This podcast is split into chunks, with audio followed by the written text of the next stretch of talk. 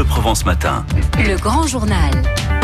Il est 7h20. Des pisseurs volontaires dans les Bouches du Rhône pour tester le taux de glyphosate dans l'urine. Bonjour Régis Delalande. Bonjour, bonjour. Président de la coordination 13 de la campagne glyphosate. Vous lancez donc cette opération de test d'urine pour rechercher des traces éventuelles du pesticide, le glyphosate, dans les urines de tous les habitants. Opération que vous appelez J'ai du glyphosate dans les urines et toi, est-ce qu'on en a tous?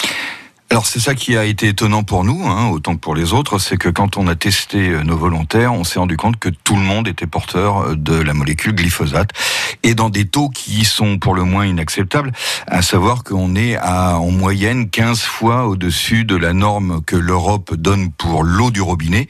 Eh ben imaginez que vous dans vos urines, vous avez en moyenne 15 fois plus que la norme autorisée. Donc c'est vrai que ça porte euh, la conséquence. Et donc c'est pour ça aussi que vous lancez cette campagne pour mesurer euh, justement ce, taux-là et savoir justement quelle importance ça, peut représenter. Comment est-ce que ça va se passer cette opération qui s'adresse à tout le monde, aux enfants, aux adultes? Ça s'adresse à tout le monde. C'est une opération qui euh, était, est compliquée puisque c'est une opération long cours. Derrière le test, en fait, nous portons plainte.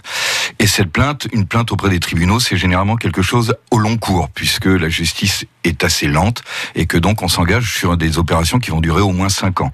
Alors il y a le test d'abord et la plainte ensuite, et les deux sont combinés. Tout le monde n'est pas obligé de porter plainte dans cette opération, des gens peuvent seulement vouloir se faire tester et savoir ce qu'il en est, mais nous demandons à nos volontaires de bien vouloir s'engager plus loin parce que euh, il y a un véritable problème de santé publique. Pourquoi avons-nous été quelque part empoisonnés, même si on ne peut pas euh, complètement être sûr de, des conséquences, voilà, des conséquences de cet empoisonnement, n'en reste pas moins que il est surprenant que l'État français ou même euh, l'Europe n'ait pas prévenu les citoyens du fait qu'ils étaient porteurs d'une molécule qui n'est pas naturellement présente dans la nature. Pourquoi est-elle présente dans mon corps? C'est la question que je pose. Et à partir de quel moment, quel taux on doit s'inquiéter?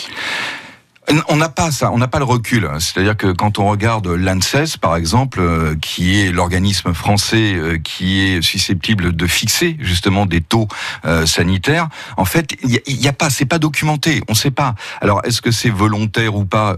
On peut pas, on, va pas rentrer ce matin dans ce débat-là, mais en tout cas la question est pourquoi je suis porteur d'une molécule chimique qui n'est pas naturellement présente sur la planète, dans le corps, sans que j'ai justement l'information de savoir pourquoi je l'ai et quelle va être la conséquence pour ma santé. Vous espérez avoir euh, beaucoup de volontaires, j'imagine? En fait, notre souci, c'est pas la, on appelle ça des cohortes, hein, donc la quantité de, de, de, personnes qui vont pouvoir être testées.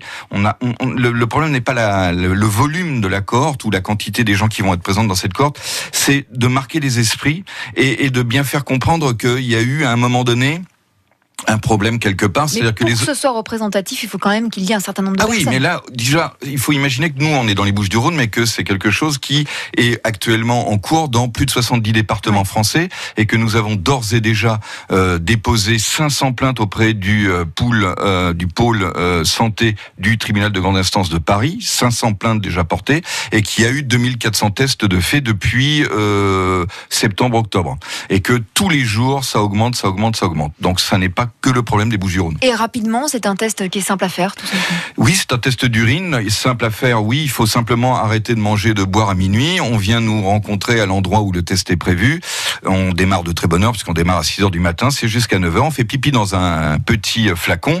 Ce flacon, on fait ça devant un huissier. On fait pas pipi devant l'huissier, mais en tout cas, l'huissier vérifie qu'on n'a pas euh, de tricherie, voilà lui va anonymiser le flacon. C'est, ça part dans un laboratoire qui est en Allemagne, qui est réputé pour ses analyses, qui est Biocheck en Allemagne.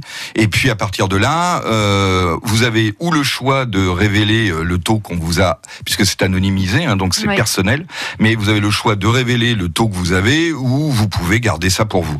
Après, vous avez le choix de porter plainte ou de ne pas porter plainte. C'est assez simple. Il suffit de venir faire pipi dans le flacon. Et donc on aura toutes ces informations ce soir, donc euh, dans un restaurant d'Aix-en-Provence, le, le Coton Rouge. Le Coton Rouge.